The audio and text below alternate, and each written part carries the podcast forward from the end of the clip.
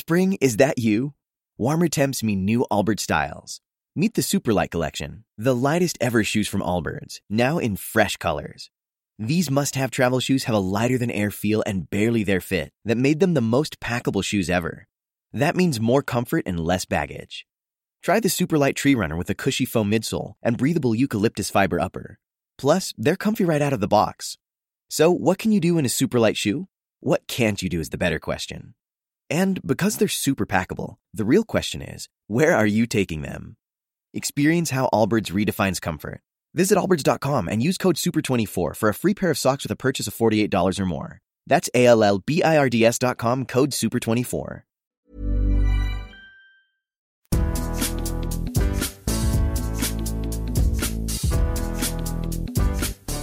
Salut à tous, c'est Cyril Morin, journaliste à Eurosport. Salut à tous, c'est Julien Pereira, journaliste Eurosport également. On est mercredi, on va parler mercato. Bienvenue dans Mercredi Mercato, l'émission qui vous décrypte les contours du marché des transferts. Euh, je suis ravi aujourd'hui d'accueillir euh, Julien parce que vous l'avez remarqué, Martin n'est pas avec nous. Pourquoi? Parce que Martin, il s'est mis en tête une mission, une quête, les amis. Il est allé dénicher le futur Haaland, le futur de garde, puisque Martin, vous l'avez sans doute suivi sur les antennes d'Eurosport, commande désormais le football norvégien. Il sera de retour très bientôt, mais aujourd'hui, on accueille donc Julien. Comment ça va, Julien? Écoute, ça va très bien. Je suis très honoré euh, non seulement de faire cette émission avec toi, mais en plus de remplacer le, le mythique, le légendaire Martin Mosny le big boss du mercato, Martin Mosnier. Alors, gros programme euh, aujourd'hui, Julien. Peut-être avant de commencer, un petit rappel, les amis. Vous le savez, Mercredi Mercato est devenu un podcast. Donc, cette émission sera à retrouver sur toutes les bonnes plateformes d'écoute, de Spotify à Acast, Apple Podcast. Euh, on s'était engagé à vous, à vous signaler même les, meilleurs commentaires qu'on avait reçus sur la semaine. J'en ai quelques-uns, euh, j'avais oublié de préparer ça, mais je l'ai sous les yeux normalement. Euh, ne bougez pas, ne bougez pas. Voilà. On a Tonio 7863 qui nous dit poursuivre l'actualité foot. Mercredi Mercato est un incontournable. Je recommande. Ça, ça fait plaisir. Ça nous va droit au cœur. Merci, Tonio. Euh, Yéyé qui nous dit toujours autant instructif et pertinent, ces messieurs. Euh, J'imagine qu'il parle de Martin, mais Julien, tu es tout aussi pertinent. Est-ce que tu peux nous décrire peut-être euh, le sommaire du jour? Alors, le sommaire du jour, on va commencer par euh, un sujet qui nous affole tous depuis le début de la semaine. C'est l'éventuel départ, l'éventuel transfert de Lucas Hernandez du Bayern Munich vers, pourquoi pas, le Paris Saint-Germain. On en parle depuis la fin de semaine dernière et ça anime euh, la semaine depuis, euh, depuis lundi. Donc on va en parler et puis on aura un invité aussi pour, euh, pour en discuter. Absolument, on aura un journaliste allemand de la rédaction allemande d'Eurosport pour nous parler du cas Hernandez. On parlera peut-être avec lui ou sans lui, on verra, mais d'un transfert qui va aller dans l'autre sens, c'est-à-dire du Paris Saint-Germain vers le Bayern Munich. C'est celui de Tanguy Kouassi, euh, le jeune défenseur du Paris Saint-Germain qui devrait signer son premier contrat pro avec le Bayern Munich. Ce sera notre deuxième sujet. Ensuite, on parlera d'une autre pépite, mais là qui évolue du côté du FC Barcelone, euh, Jap. Ouais, Ansu Fati qui, qui fait des merveilles du côté du FC Barcelone. Il y a un enjeu autour de lui, c'est une prolongation de contrat et c'est aussi un transfert parce que beaucoup de clubs, en tout cas certains clubs majeurs européens, euh, veulent essayer de, de l'arracher au FC Barcelone. Et ça pose du coup des questions aussi pour euh, d'autres joueurs notamment Ousmane Dembélé, Philippe Coutinho, peut-être même Antoine Griezmann. On parlera de, tout ça en troisième partie d'émission. Et puis on terminera, les amis, grosse émission avec euh, Chelsea. Euh, pourquoi? Parce que vous le savez, ce mercredi, la Première Ligue reprend ses droits.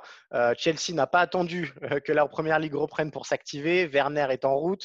Ziyech est déjà signé. on parle Avertz. Donc on va essayer de se pencher sur le cas de Chelsea, savoir comment Chelsea prévoit son mercato et comment Chelsea espère devenir peut-être le grand animateur du marché des transferts. Eh ben, Julien, je te propose de passer tout de suite, sans transition, au cas Lucas Hernandez.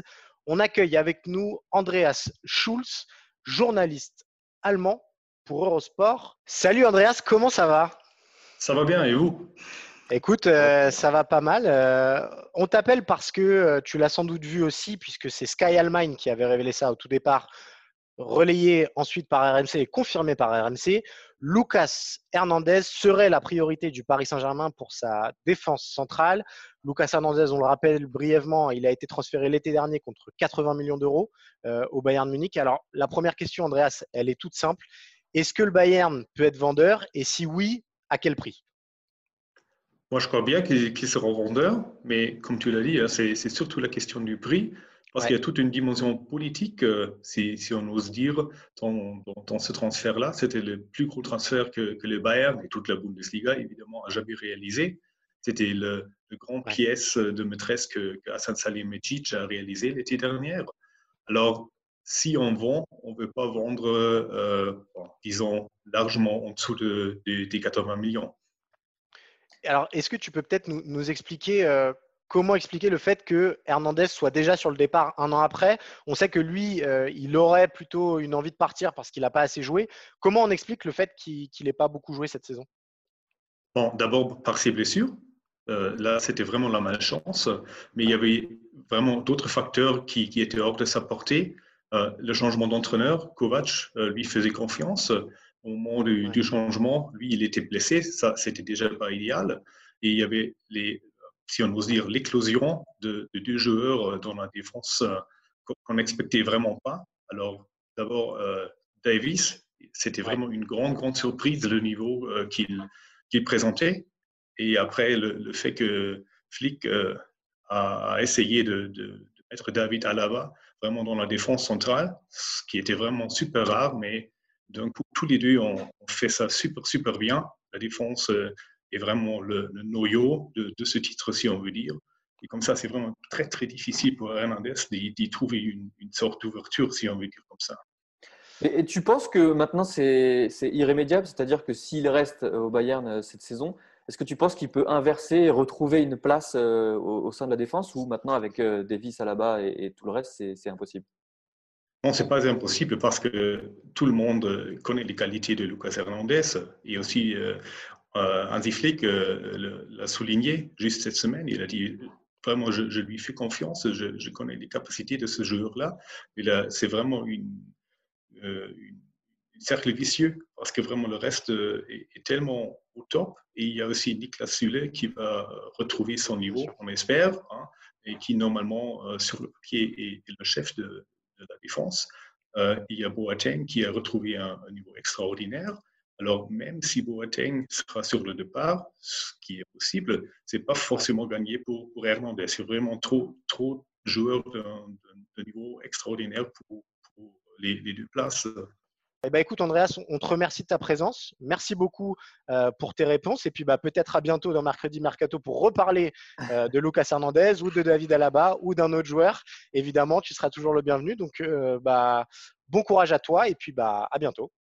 Merci à vous. On va parler euh, d'un autre joueur qui concerne euh, le Paris Saint-Germain et le Bayern Munich. C'est la grosse info qui est tombée euh, mardi soir de la part de nos confrères d'RMC. Tanguy Kouassi, vous le savez, ce jeune défenseur du Paris Saint-Germain qui doit signer son premier contrat pro, a choisi de signer avec le Bayern Munich un contrat de 5 ans latent en Bavière. Julien, peut-être nous expliquer, est-ce que tu peux nous expliquer quelle a été la démarche peut-être de Tanguy Kouassi dans ce dossier-là? Alors, sa démarche, elle est très simple. Euh, de son point de vue à lui, on va en reparler juste après, il avait un avenir euh, sportif beaucoup plus certain euh, du côté du Bayern Munich plutôt qu'au PSG. Pour lui, il avait plus de chances de jouer au Bayern Munich plutôt qu'au PSG, même si, on va en reparler, c'est peut-être pas, c'est peut-être pas ce qu'on pense nous finalement. Oui, voilà. Alors, euh, il y a un mot-clé qui a été évoqué dans le dossier, c'est le mot stabilité. Euh, effectivement, peut-être qu'on peut considérer que le Bayern est un club euh, plus stable que le Paris Saint-Germain, ou en tout cas plus régulier au plus haut niveau. il n'empêche, en termes de concurrence, on va en parler tout de suite, Jap, il n'y a quand même pas photo entre la défense du Paris Saint-Germain et la défense du Bayern Munich. Alors, on va commencer peut-être par le Paris Saint-Germain, puisque le départ annoncé de Thiago Silva en fin de contrat libérait presque euh, naturellement une place pour euh, Tanguy Kouassi. Donc il y a Marquinhos qui va redescendre en défense centrale et qui va devenir le patron de cette défense. Mais derrière, il y avait trois hommes, Kim Pembe, Kerrer et Abdou Diallo pour le deuxième poste de centrale. Euh, certes, ces trois hommes-là ont un petit peu plus d'avance que Tanguy Kouassi, en tout cas un peu plus d'expérience, mais ils ne semblent pas si indélogeables que ça. Oui, d'autant qu'en plus, cette saison, que ce soit pour Kerrer ou pour Abdou Diallo, ils ont beaucoup plus été finalement des numéros 2 bis au poste de latéraux plutôt que des défenseurs centraux. Donc ça pouvait encore être le cas euh, l'année saison prochaine si le PSG ne parvient pas à recruter des latéraux euh, cet été.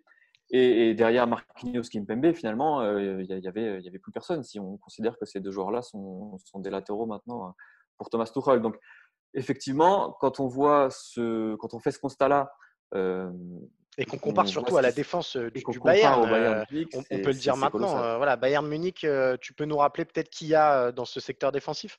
Alors, on a Boateng qui était un indésirable il y a huit mois, qui est redevenu une référence sous anti-flic. Qui n'est pas si vieux que ça. Voilà, exactement. Exactement. on a Niklas Soule qui, lui, est une valeur sûre, qui s'est blessé gravement en, début de saison et qui va vraisemblablement revenir et qui est toujours considéré comme un, une référence par le Bayern Munich. Et puis on a d'autres joueurs qui n'évoluent pas forcément au poste de défenseur central au Bayern Munich, mais qui sont des défenseurs centraux de formation. On pense évidemment à Benjamin Pavard, qui joue euh, du côté droit. On pense à Lucas Hernandez, qui a été recruté euh, comme latéral gauche, mais qui est un petit peu euh, bouché. on, en a parlé en première partie d'émission. Et il y a deux autres joueurs, David Alaba et euh, Joshua Kimmich, qui eux ne sont pas des défenseurs centraux de formation, mais qui peuvent aussi dépanner en, défense centrale. Donc vraiment, il y a un vrai, vrai bouchon pour, euh, pour Tanguy Kwasi euh, au Bayern Munich ce qui est intéressant de noter là-dedans, donc évidemment sur le papier, bon, bah, la concurrence, moi je la trouve quand même beaucoup plus démesurée euh, au Bayern Munich. Surtout, euh, il y a une carte, comme tu l'as souligné, que Tanguy Kouassi ne pourra pas jouer, c'est la carte de la polyvalence. Autant au Paris Saint-Germain, euh, ça pourrait beaucoup servir. On sait qu'il avait débuté au milieu de terrain avant de finalement redescendre en défense. Là, comme tu le dis, entre Alaba et Kimmich, qui sont peut-être les meilleurs couteaux suisses sur le continent, quand on voit la saison de, enfin la demi-saison d'Alaba en défense centrale c'est assez monstrueux. Kimmich, on n'en reparle pas, mais il peut jouer à peu près partout sur un terrain. Donc, ouais, c'est sûr que le choix de Tanguy Kwasi n'est s'il est sportif, en tout cas, il est très très risqué. Alors peut-être qu'il a confiance en ses capacités, on lui souhaite, mais ça va être à mes yeux beaucoup plus dur de faire son trou au Bayern Munich que de faire son trou au Paris Saint-Germain. Oui, parce qu'en plus, il, parle de plus, il part de plus loin. Euh, il partira plus loin au Bayern Munich. Là, il avait quand même acquis une certaine confiance euh, au, PSG. Euh, Thomas Tuchel comptait sur lui. Le, Paris Saint-Germain voulait le prolonger. Là, il va arriver en tant que quasi inconnu en Allemagne. Et surtout, le Bayern, c'est pas c'est pas le Mönchengladbach, c'est pas Leipzig. C'est une machine où les rouages sont finalement très difficiles à déplacer. Et donc, pour Kwasi, à court terme et même à moyen terme, ça risque d'être très compliqué complètement d'accord avec ce que tu viens de dire. Faut effectivement, s'il avait signé son premier contrat pro avec le Paris Saint-Germain, il aurait eu cette étiquette de Titi qui, mine de rien, donne déjà une place à part euh, dans un effectif euh, pour des questions de règles UFA, mais aussi pour des questions euh, d'aura médiatique. Là, il va arriver au Bayern Munich sans CV entre guillemets, et effectivement, ce sera beaucoup plus dur pour lui. Donc on lui souhaite énormément de talent et énormément de réussite euh, au Bayern Munich, mais sur le papier, euh, évoquer la, concurrence démesurée du Paris Saint-Germain et le faible temps de jeu au Paris Saint-Germain pour justifier ce choix-là, pas sûr qu'il trouve autant euh, au Bayern Munich. Écoute, je pense qu'on a fait le tour sur le sujet Tanguy Kouassi. On va parler maintenant du dossier qui anime la Catalogne, parce qu'on l'évoque très souvent dans Mercredi Mercato, c'est une place forte, une place forte pardon, du Mercato euh, cet été encore. C'est évidemment Ansu Fati, Julien. Euh, est-ce que tu peux nous rappeler peut-être qui est euh, le nouveau prodige du, FC Barcelone? Alors, Ansu Fati, c'est un jeune joueur de 17 ans qui a fait des débuts absolument fantastiques, que ce soit en, Liga, mais aussi en Ligue des Champions. Évidemment, le Barça l'a très vite blindé. C'était l'hiver dernier, si je ne me trompe pas, euh, avec une nouvelle clause à hauteur de 170 millions d'euros, clause libératoire évidemment. Son contrat court jusqu'en 2022, mais puisque certains clubs comme Manchester United cherchent peut-être à s'intéresser à lui, à le recruter, et le Barça va devoir agir de nouveau. Ouais, alors c'est pour ça que le Barça est mis sous pression dans le dossier parce que euh, c'est The Times, donc en plus qui est un, quotidien réputé euh, en Angleterre, euh, qui affirmait que Manchester United avait fait une première offre à hauteur de 100 millions d'euros, puis une deuxième à 150 millions d'euros ou en tout cas 100 plus 50 de bonus. quand on sait les difficultés financières du FC Barcelone, disons que ça peut être tentant euh, pour un joueur de 17 ans euh, de, rapporter autant d'argent. On sait que le Real Madrid aussi surveille euh, son cas de prêt. C'est ESPN qui nous affirme ça hier. pour autant, déjà, je pense qu'on peut le dire ici, très compliqué d'imaginer Ansu partir dès cet été. ESPN, e dans son article récapitulatif, dit que si Bartomeu, enfin une source de ESPN affirme que si Bartomeu fait ce transfert-là, il devra se cacher pour le reste de son mandat, même s'il lui reste pas beaucoup de temps. impossible pour Bartomeu d'assumer ce, genre de transfert. Donc, il va falloir prolonger Ansu Fati et ça pose de nombreux problèmes pour beaucoup de monde. ça pose de nombreux problèmes pour beaucoup de monde et pour trois grands, très grands joueurs, euh, trois joueurs euh, importants, en tout cas euh, sur le mercato de cet été. Philippe Coutinho, évidemment, qui va revenir de son prêt au Bayern Munich, le Bayern Munich n'ayant pas levé l'option d'achat pour le garder. Ousmane Dembélé, on va en reparler, et peut-être même Antoine Griezmann, qui, bah, mine de rien, joue sur un côté, surtout maintenant que Luis Suarez est revenu en attaque. Ouais, en fait, l'enjeu, il est double autour du 40 Fati. Premièrement, euh, c'est le retour des cracks de la Masia. Et donc, le FC Barcelone ne peut pas se permettre de laisser partir Ansu Fati pour une question euh, politique, une question médiatique. Voilà, euh, on sait que depuis plusieurs saisons, ils ont eu du mal à sortir des, gros cracks de la formation. Là, ils en tiennent peut-être un. Le Barça va être obligé de le blinder et le blinder fatalement, ça veut dire aussi augmentation du salaire, une meilleure place dans l'effectif et une meilleure place dans la rotation. Là, ça touche évidemment au cas d'Antoine Griezmann parce que Fati, il correspond à tout ce que le Barça a besoin actuellement, c'est-à-dire des ailiers, un ailier de débordement, ce que n'est pas évidemment Antoine Griezmann, on l'a assez répété dans toutes nos émissions. Donc, c'est un double enjeu pour le Barça parce qu'il peut à la fois gagner entre guillemets en identité et retrouver une certaine identité, mais il peut aussi mettre dans l'embarras euh, Antoine Griezmann qui a déjà des difficultés d'intégration dans le jeu barcelonais et qui pourrait sportivement, et ça pourrait justifier, euh, faire les frais de, l'émergence d'Ansu Fati. Oui, il pourrait faire les frais. Et puis, il y a deux autres joueurs qui seront probablement encore plus touchés par, euh, par ça. C'est Philippe Coutinho, on l'a dit, et Ousmane Dembélé, parce que eux, finalement, on a acquis on sait maintenant que ça va être très compliqué pour eux de revenir, pour continuer encore plus que pour Dembélé, parce que Dembélé, c'est plus pour des raisons euh, de, conditions physiques.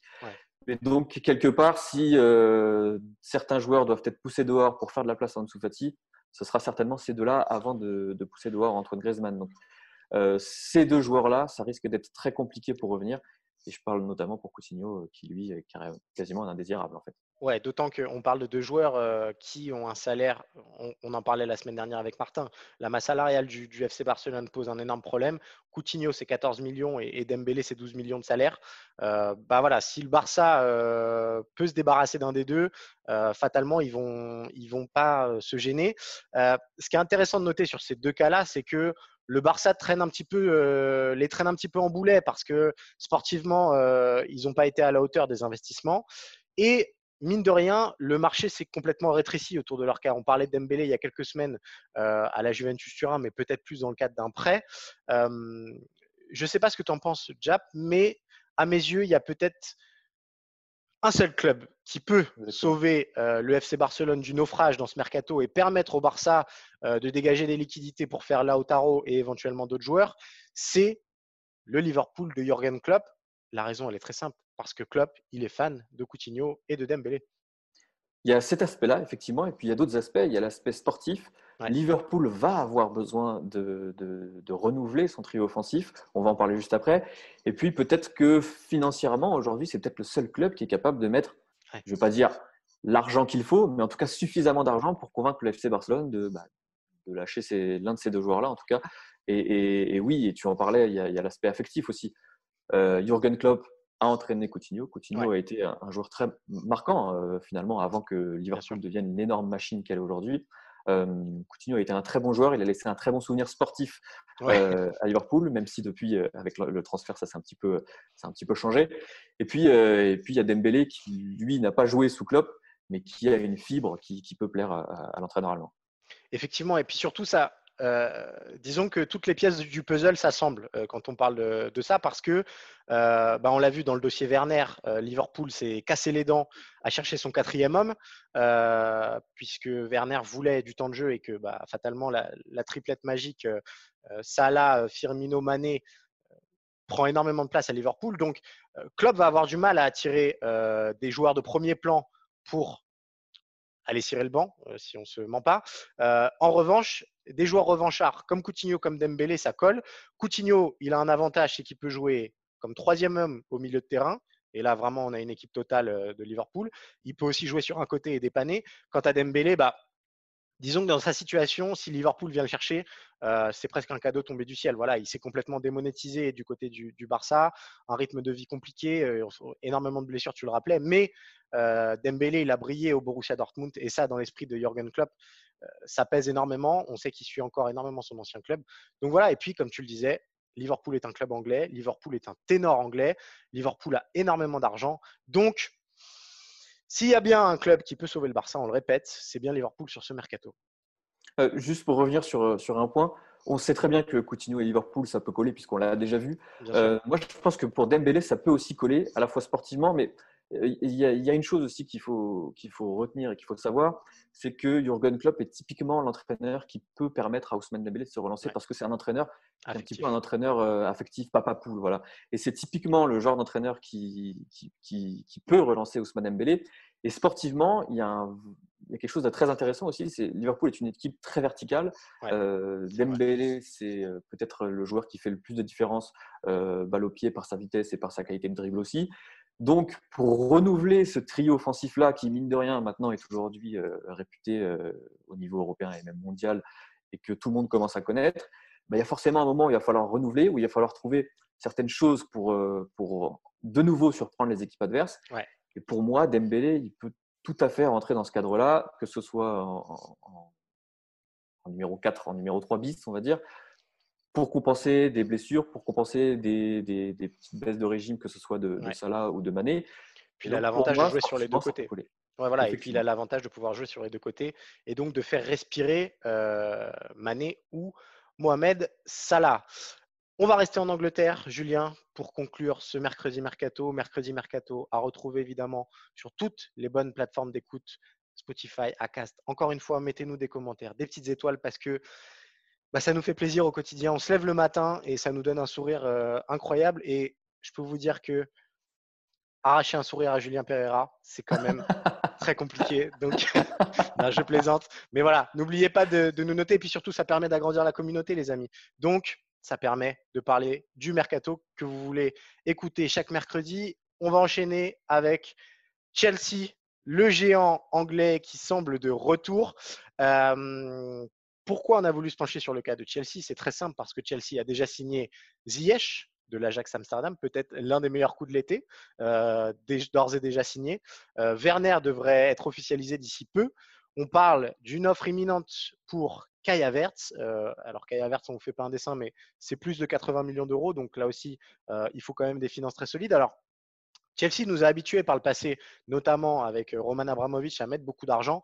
Mais il faut comprendre que si Chelsea est aussi offensif sur le marché des transferts, c'est aussi qu'ils ont une rente et en tout cas un matelas de sécurité derrière très très impressionnant, puisque de nombreux joueurs devraient partir de Chelsea pour dégager beaucoup d'argent, Julien.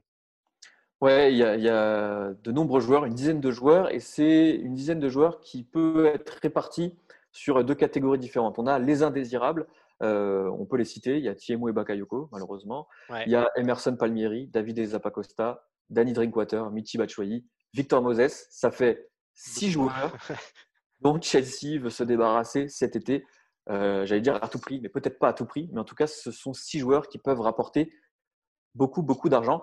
Euh, on parle d'une grosse centaine, entre 100 et 130 millions d'euros. C'est très difficile d'avoir des chiffres précis parce qu'évidemment, euh, ce mercato-là euh, risque d'être totalement différent par rapport ouais, mais on, on, parle de clubs anglais et de joueurs qui intéresseraient le marché anglais. Donc, fatalement, les prix resteront assez hauts, quoi qu'il arrive, même pour des indésirables comme ça. Ouais, et surtout qu'on a deux joueurs qui ont quand même une, cote assez importante et une, certaine valeur marchande. On pense à Michi Batshuayi, qui est évidemment attaquant, qui est encore assez jeune, il a 26 ans, si je ne dis pas de bêtises. Et on parle de Timu Bakayoko, qui lui euh, joue très régulièrement depuis deux ans euh, au gré de près euh, à la Milan puis à Monaco. Donc, ce sont deux joueurs qui vraiment peuvent rapporter de l'argent, plus quelques autres qui, eux, sont vraiment des, indésirables. Et d'un autre côté, on a des joueurs qu'on peut appeler transférables. ce sont des joueurs qui ne seront pas forcément transférés, transférés cet été, mais qui peuvent permettre encore de grossir l'enveloppe euh, récupérée par Chelsea. Bah là, c'est pareil. Il y a du Kurt Zuma, Marcos Alonso, Jorginho, Ross Barclay, voire, voire, voire la folie N'Golo Kanté. On sait que certains clubs, notamment du côté de l'Espagne, continuent de surveiller sa situation. Euh, là, c'est pareil. C'est presque 200 millions d'euros qu'ils peuvent essayer de récupérer via ces joueurs-là. Donc, tout le monde ne partira pas, euh, évidemment. Mais s'il y a une belle offre pour ces joueurs-là, peut-être que Chelsea y réfléchira. donc voilà, c'est une simple addition finalement. tu parlais de plus de 100 millions d'euros. Éventuellement 100 à 200 millions d'euros pour, pour les transférables. Ça fait une enveloppe conséquente. Ajoutez-y les départs de Willian et de Pedro qui avaient quand même des salaires assez importants. et vous voyez que Chelsea est dans une situation ultra verte dans le domaine financier malgré la crise du coronavirus parce que ils ont tous ces joueurs qui sont des vrais actifs et surtout, et ça aussi il faut le dire, Chelsea va bénéficier de sa politique du jeune euh, mise en place l'été dernier avec Frank Lampard, euh, mise en place de force puisqu'ils ont été interdits de recrutement, mais ils ont réussi à valoriser, pardon, des jeunes actifs. Je pense éventuellement, euh, évidemment pardon, à Hudson Odoi, notamment, il y en a d'autres, des, jeunes anglais, Gilmour, etc. Donc Mason Mount, évidemment, Abraham. Donc tous ces joueurs-là, Chelsea les a fait grandir. Ce sont des joueurs qui évoluent déjà dans le championnat anglais et qui sont anglais. Donc, on le sait, c'est mécanique en première ligue tous ces joueurs-là s'arrachent à prix d'or. Souvenez-vous de Sterling à l'époque euh, et son transfert de, Liverpool vers Manchester City. Donc, euh, Chelsea est aussi, sans, parler du fait qu'ils soient transférables ou pas, ils ont des actifs très très puissants dans leur effectif. Et ça, fatalement, bah, ça rassure au moment d'investir parce que euh, si d'aventure des joueurs ne donnaient pas satisfaction, il reste une opportunité, c'est de vendre des joueurs très très chers parce qu'ils ont réussi à les mettre en valeur. Oui, et puis comme tu l'as dit, il ne faut pas oublier que Chelsea a été interdit de recrutement euh, ces deux dernières saisons, qu'ils ont reçu aussi l'argent du transfert d'Eden Hazard, qui est quand même une, somme assez importante. Et donc effectivement, Chelsea a une énorme puissance financière. Et surtout, ce qui est intéressant de, constater, c'est qu'on a l'impression que Chelsea est peut-être le club le plus mouvant d'Europe euh, actuellement parce qu'il est en train de complètement revoir son modèle. Pourquoi il revoit son modèle? Parce que vous le savez, on en a parlé aussi très souvent, et Martin Mousnier en a parlé très souvent dans cette émission aussi, euh, Chelsea était un club qui avait euh, dans son effectif une grosse cinquantaine de joueurs, euh, qui les achetait, on va dire, à moindre coût, qui les prêtait. Et parce que ces joueurs-là étaient estampillés Chelsea, même s'ils ne jouaient pas avec Chelsea, et eh ben, ils doublaient leur valeur marchande. Donc, en fait, Chelsea faisait des bénéfices sur des joueurs qui, qui l'achetaient, mais qui ne jouaient pas à Chelsea. Et le problème, c'est que ce système-là de prêt va être revu par la FIFA, euh, est en train d'être revu par la FIFA. Et donc, dans les deux, trois prochaines saisons, Chelsea ne pourra plus se baser, ne pourra plus vivre sur ce modèle-là. Et donc, finalement, il est en train de complètement revoir euh, son modèle sportif. Et là, on a l'impression qu'il essaye de se construire une espèce d'armada euh, pour les 4-5 prochaines saisons avec des joueurs confirmés au plus haut niveau, mais qui sont encore très jeunes. Voilà, c'est ça aussi qu'il faut. C'est ce qu'il faut signaler, c'est qu'a priori, il n'y aura pas d'énormes stars qui va débarquer euh, à Chelsea cet été, mais euh, des prospects très intéressants sur le plan européen, Ziyech, Werner, euh, Havertz, plutôt que du Gareth Bale ou du, voilà, je dis n'importe quoi, du, Gareth Bale ou, autre joueur, peut-être même un Jadon Sancho, ça peut rentrer dans la, dans la politique aussi de, Chelsea. Donc, très intéressant ce qui se passe du côté de, de Chelsea et de la Première Ligue cet été. Julien, je pense qu'on a fait le tour.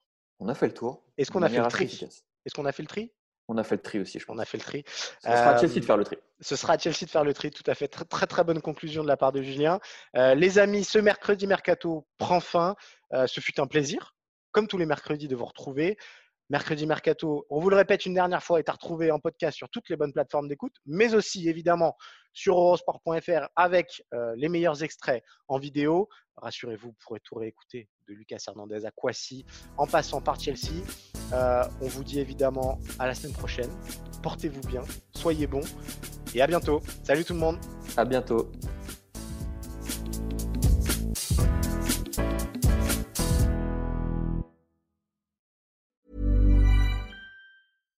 Spring, is that you?